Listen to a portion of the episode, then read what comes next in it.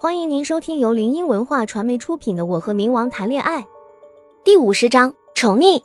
他看了看监控，又看了看倒在地上的人。监控录像朕会改，至于你们，他将尾音拖长，眯起危险的眸子看着他们。林书会议保证道放心，今晚的事情咱谁也不说，您看行不？他信誓旦旦地说着。这位主儿一个人就把那黑煞给灭了，他们几个哪敢招惹？这不是嫌活得太长了吗？他站起来搓着手，滑稽的笑着走过来问道：“呃，那个小姐，您看有没有兴趣加入我们斩妖除魔队啊？”我陪笑道：“不用了，谢谢。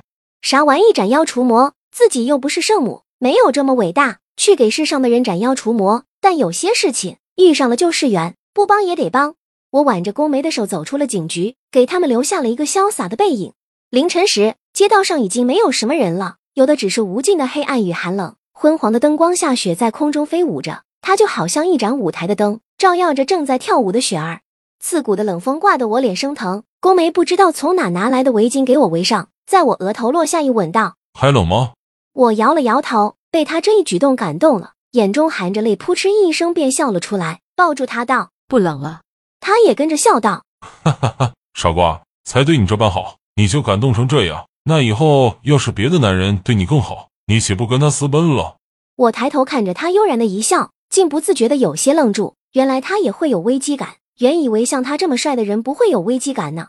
末了，他想了想，又道：“嗯，不行，我得加倍对你好才行，不然你会跟别人长相厮守的。”他说的格外认真，那双本是魅惑的双眸俨然成了呆呆的样子。我再次被逗笑一个没忍住，噗呲一声笑了出来。他看着我玩笑的样子，有些恼怒，一把将我壁咚在公交车站的站牌上，逼迫我直视他的双眸，道：“你笑什么？”嗯。他低沉的嗓音充斥着诱惑，挑逗着我心间那双刚才还呆呆的眼眸，立马转转为魅惑。我竟有些不知所措，吞吞吐吐道：“没没笑什么啊？我笑你可爱不行吗？”我话落，看着他霸道总裁的样子，不禁又傻傻的笑了起来。他可真是能耐，一会儿小狼狗，一会儿小奶狗。他抬起我的下巴，歪过头与我的唇贴住，刹那间脑子一片空白，任由他摆布。许久，我迎击而上，双手揽住他后颈，雪花一片片凋落在人间。灯光下，两个人腻腻歪歪的粘在一起。神明说：“人间疾苦，他也在劫难逃。”可好像未必是如此。良久，他松开了我，我看着他，心中美滋滋的。我打了个哈欠，揉了揉带着困意的眼睛，道：“我们快点回家吧，我困。”他逆笑道：“好。”话落，只见他单膝蹲下，回头看着我道：“上来。”我内心有些尴尬，笑道：“这不好吧？”嘴上虽然这么说，但还是很乖巧的趴在了宫梅背上。但是他说了一句让我很想打他的话。他将我背起来，走了两步，打着趣道：“母猪都没你重，别减肥了，姑奶奶。”嘿嘿嘿，不减，养肥了也是你的。嘿嘿嘿。